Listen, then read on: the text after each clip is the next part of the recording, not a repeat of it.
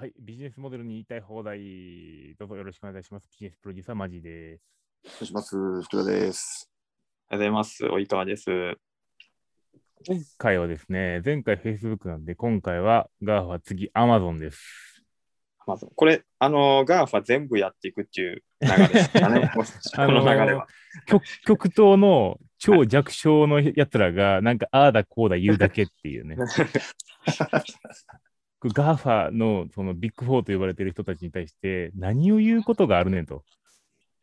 我々が今、今、今更。ただ、勝手に言いたい放題するのは全然問題ないんで、そこは出していきたいなっていう。確かにね。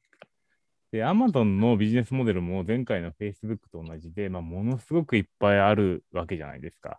うん。そう全体としてはまあね、その通販というところに特化してるように見えて、めちゃくちゃいっぱいこう入ってきてるんで、まあ、ここどれの話をするのかでいくと、まあ、3人がそれぞれ多分興味あるところって別だとは思うんですけど、なんか個人的なネガな部分の話とポジな部分の話でいくと、今日のニュースで MGM っていうその映画会社映画制作会社を買収したっていう、1兆円ではい買ったよっていう感じでいくと、結構ポジに移ってると思うんですけど、ちなみに Amazon プライム契約してます？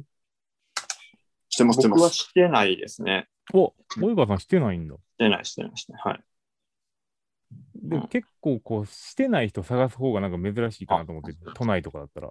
あんまり Amazon 使わへんの？じゃあ。Amazon は使ってるけど、うん。あの、通販で使ってる。うんそう、そうだよね。うん。Amazon プライムも、まあ、無料になるっていうところでも結局、金額がある程度あれば無料やもんね。そうそうそうそうそう。なんか本も配送料かからんし、うんうん。うん、そんなになんか使っか、うん契約する理由がないかなと思ってるんだけど、どういうところにメリットを感じてるんですかね、逆に。僕はもう本当にうん子供があの Amazon プライムを見るっていうのがあー結構うん。利用の半分ぐらいなんですけど、あとはそうだな。まあ Amazon Music とかも使ってますけどね。あ使い勝手としては結構いいかなと思う。福田さんはなんでこうアマプラを契約してるあとですね、配送でしょみえっ、と、Amazon プライムビデオもそうだし、あとはあれですね、あの、本読めるじゃないですか。ある程度の。ああ、プライムリーディング。はいはい。そうそうそうそうそうそうあ。あれもまあ、いけるんで、結構、うん。いちいち課金すること思ったらいいかなとかっていう感じではなるほどな。やったり。はい。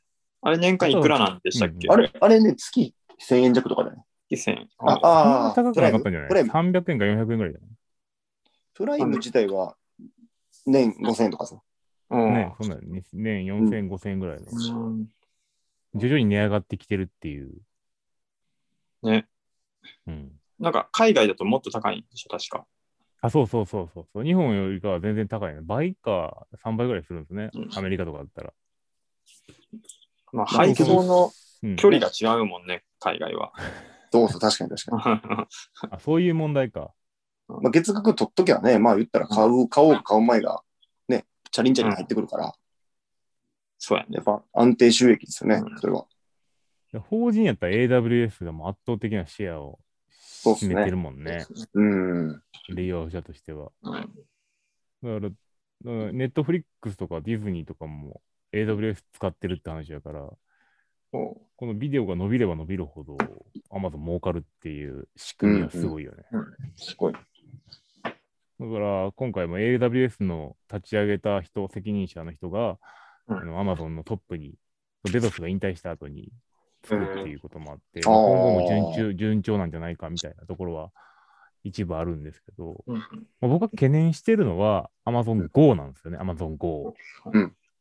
こうリアル店舗に出ていくっていうところで、まあ、日本だったらまだまだこうあまりイメージないんですけど、アメリカだったらまあ数十店舗も出店しているっていう話で、日本の数十店舗とアメリカの数十店舗って全然違うくて、アメリカだったら本当にテストマーケティングでも数十店舗出すっていうこともあるんで、日本とは全然違うんですけど、このリアル店舗に行くっていうのが Amazon としてはこう今までなかった話、ホールフーズを買収してるとかってあるんですけど、まあ、自前でこう何かをやるっていうのはなかったんで、まあ、このあたりが結構懸念なんですよね。小売りに進出するっていうところが。で、ここでなんか大失敗するとは思えないんですけど、なんかこう大成功するイメージもそこまでないというか。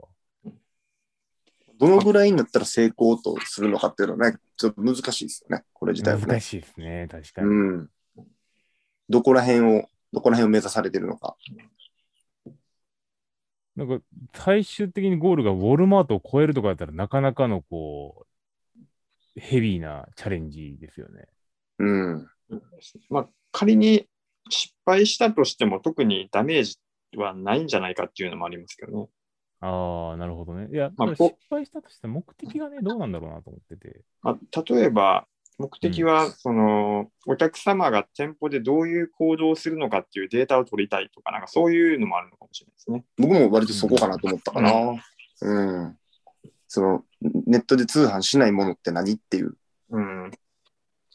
で実店舗で何それだ買ってるけだと多分、まあまあそっか。それだとなんか実店舗を自分、自前でやらなくても、なんかこう、AWS 的な要素で、こうどんどんどんどんばなんかこう出していけばいいんじゃないかなと思うんだけどね。ホールフーズだけでも十分な気もするけど、ここを出店していくっていう、まあ PR 見てるとなんか本当にコンビニみたいなのを出店していってるんですけど、まあ、言ったらでも AI 企業でしょ？言ったら Amazon も AI の会社でしょ？まあ、AI そうですね。ね、そう思うとやっぱりテクノロジー企業。データが欲しいのかなっていううん。感じは。中国のアリババが、あの同じように店舗ビジネスを出店してるんですけど、ここはも完全にあの中国になんかフォーカスしていて、こう、商品をもう事前にスマホで選んで購入していて、で、店舗についても店舗でも、まあ、ザッピングしながら購入して、最後は配達自体はスーパーが行うみたいなんで、うん。なんかこう完成されてるんですよね。でアリババと同じようなモデルじゃないですか、アマゾンって、その通販っていうところでいくと、うん。タオバオがあってっていう話で。なんかここをこう真似してるんであれば、なんかデデータっていう風になっても面白いかなと思うんですけど、なんかこう、アマゾンの方が、なんかアリババに比べるとちょっと中途半端な出店に見えてしまうんですけどうん、このアリババのやつって知ってます？初めて聞いた。あ、本当？アはいリババにね、その、スーパー、スーパー事業があるんですよ。うーん。フーマー、フーマーフレッシュうんですかね。深センでそのキャッシュレスでもう何もかもが揃うみたいな。うんで、なんかこう、ザッピングも上からなんかこう、UFO キャッチャーみたいなんで、こう、なんか商品をこう持っていくんです。店員が、店員がスマホかなんかの、なんか端末を持ってって、注文が入ったら、店員が走って、で、ピッキング作業は上から UFO キャッチャーみたいなのがこう、できて、そこでこう、自動的にピッキングされていくみたいな。うんこれがなんかこう、全、全、なんかこう、かなり先進的な動きで。で、アマゾンは全く違うアプローチじゃないですか。完全にもうセルフサービスの最終形みたいなところを言っていて、まあ、どっちが正解かって言ってなかなか難しいところはあるかなと思うんですけど、うんなんかど,、まあどっちなんだろうな。まあ、あとは、ちょっと話が変わるけど、通販の市場というか、ある程度シェアを取ってしまって、売上の伸びが頭打ちになってくると、次はじゃあ、うん小売りかなっていう考えはしナチュラルかなっていうところはありますけどね。なるほどねオフ。ラインにっていうのはね。うん。なるほどね。うん。でそそれってさ、その頭打ちになったっていうところで違うマーケットに行くっていうのは、確かに正しい判断だと思うんですけど、うんなんかそれで大きくうまくいくってイメージも、なんかこう、よく失敗することもあるじゃないですか、そういうのって。うんうんまあ、ユニクロが野菜に進出したとか、んそういう、そういう。新規事業として。どちらかというと、なんか Amazon のなんかち違う、まあ、AWS みたいなところではないですけど、うん Amazon のなんか今リソース、リソースを使った方法で、ちょっと店舗ビジネスではないんじゃないかなと思うんだよな。まあ、あれ人件費かかんないでしょ？言ったら人いないから。そうねレ。そうレジもないもんねまあ出出店のね、出店のところで行くと、店舗ビジネス、その、実際の運用の人件費がかからないかもしれないけど、裏っ側ではめちゃめちゃいっぱい人いるはずなんで、うん。まあ、いいわゆる普通の流通よりはなんかコストが安そうなイメージうん。ですけどね。あそうなのかな。これまあ、日本やったら急になんか多分人が急に立ち出すやろうけどね。初めはね、特にね。うんやっぱりダメでしたみたいなんで、使い方がわかりませんみたいなんで、あの人がどんどんどんこう、入ってくるみたいな、よくありがちなうんうん。日本のイノベいきなりステーキでいきなりもう椅子が出てきたみたいな。どこまでこう、どういう層まで行こうとしてるかやね。もう広く一般的全員まで取ろうとしてるのか。店舗ビジネスとして日本に進出してきたら、僕はちょっと危険信号なんじゃないかなとは思うけど。行くでしょ。アマゾンがまあアメ。リカでどこまで行くかどうかっていうのはあるんうんか。なうん。ここ気になるなっていう感じかな。まあ、その AWS はどんどん伸び伸びていくと思うんですけど、これまたね、あの、金のところでいくと分割される可能性があるじゃないですか。うん。これなんかビジネスモデルが全くこう同じとはいえ、AWS がこう儲かりすぎていて、Amazon とこう、こうなんか競合しているとか、なんかいろいろとこうあるじゃないですか。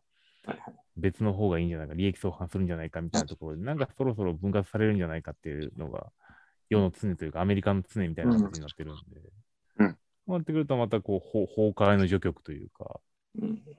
ベゾスで持ってたものが AWS の今のこうトップ、新しい Amazon のトップがもう AWS 中心になっていくみたいな形になって B2B よりよりになるとか、なんかそういうことがなんかそう容易に想像できるなと思っていると。だから結構 Amazon に対してはまだネガなんですよね。うんうんなんかポジに取り捉えれる方法とかあったりしますかね ?Amazon を。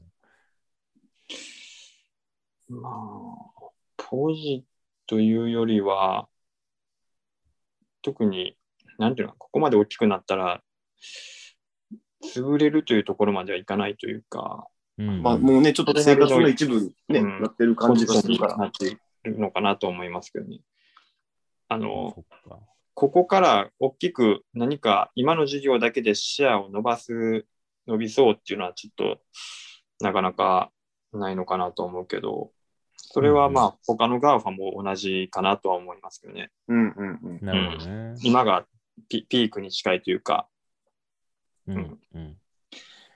で大体こういう、なんていうのかな、GAFA を研究する本とか GAFA が、あの GAFA みたいな名前を付けられるってなってくると、大体そこがピークじゃないですか。ほ大体流行り、うん流行りもんというか、大体そういううん世の中の発展段階として。確かに。うん。確かにね。まあ日本だったら ZOZO タウンみたいなところでファッションには負けてるし、韓国だったらクーパンがね、うん世界にも進出していくみたいな話が出てるから、まあそういった意味では、確かにその新規参入者みたいなところに一部やられてるところは Amazon にもありますからね。まあ EC はやっぱりね、ネットワーク規模の経済働くからね、まあ、そこで全部帰った方が楽だし、うん。結局。そうやね。うん。あとポイントもやって、ポイントもね、たまるしま。あ、そうなってくると、やっぱりそのプライムとかっていう付加価値の部分で、やっぱ今回の MGM の買収とかっていうのは、いかにこう、チャーンをなくすかみたいなところも入ってくるのかな。だってかなと思いますけどね、その、他に行かないっていうか、うん、うん。他に行かせないいうかってるけどね。ネットフリックス契約しながら Amazon も契約してるみたいな。そうそう、ももちろんね、競合はいるかうら、なかなか難しいけど、やっぱそこを取りに行きたいんじゃないですか？そうね。うん。日本もどっか買収されたりするのかな？制作会社とか。なんか、日本もなんか買収されたら面白いのにね。日本の会社が。そう。1兆円ぐらいで買収買収できるような会社があれば。まあ強いところがどこかっていう感じだよね、日本の場合は。コンテンツとして。そうだな。なんか日本の会社でここと組むと面白いみたいなのとかあったりします？日本の場合はアニメとかじゃないですかね、どっちか。ああ、アニプレックスとかですかね。うん、バンやっぱアニメですよね。うん。バンダイ買収したら面白いけどね。で、バンダイ自身がアニメ作ってないでしょ。うん。あーおもちゃ屋さん？うん。はいはいはいはい。まあ、ガンダム、ガンダムが。サンライズ？あ、サンライズ。サンライズ買収したら笑うけどな。まあ、今もまあプライムビデオのアニメのラインナップも別に悪いわけじゃないけどね。うん。十分。ただなんかその、プライムにするかどうかみたいな判断っていうのは、その制作会社、IP 側だから、なんかそれをいかに減らすかみたいなところってあるじゃないですか。あプライプライムビデオで見るかどうかってこと？そうそう、ディズニーがさ全部撤退したじゃない？うん。去年の春ぐらいかな。ディズニープラスを本格的にするときに。で、そうなってくると、やっぱそれで多分解約した人結構いると思うんですよね。その、4月30日に、かえっと、決算出てたけども、動画視聴時間自体はなんか前年比、19年比って70%増みたいなのが出てたんですけど、まあ、その中でもやっぱりディズニーっていうのは多分ある程度占めてたと思うんですよね。だからそこがまるっとなくなってるはずなんで、この MGM の買収とかに寄っていってるとは思うんですけど。まあ、どんどんね、コンテンツを供給していかないと、それは見るもんなくなっていくもんね。うんそうだね。何回も何回も見てるわけでも、まあ、それもあるやろうけども、確かに少ないかもしれないですね。というところで、あれなんですが、はい。アマゾン、今後、まあ、僕としてはこう今がピーク、 GAFAM の中でもアマゾンは今がピークなのかなと思って、及川さんもね、こう GAFAM って言われてるんだから、多分ピークだろうみたいなはい。ところがあるんで、まあ、アマゾンプライムには当然、当然、当分お世話になりますけど、まあ、ちょっと今後のね、動向とか、MGM 買収っていうのもあったと思うんですけど、ちょっと今後動向も見ていきたいなと思いながら、はいいずれ我々としても、 GAFAM みたいな、でかい会社を言うんじゃなくて、もうちょっと中小企業みたいなところを話したいなと思うので、そろそろちょっとなんかテーマを変えていってもいいのかなって、今、ちょっと今日話してて思いました。でかすぎるなっていう。もう少しニッチなところのビジネスモデル話したいなと思います。はいここに目をつけたかっていう感じのね。話そうそうそう話が大きすぎるんで、ちょっと次回、次回もしかしたら GAFAM やめようかなと思います。はい。わかりました。ありがとうございました。ありがとうございます。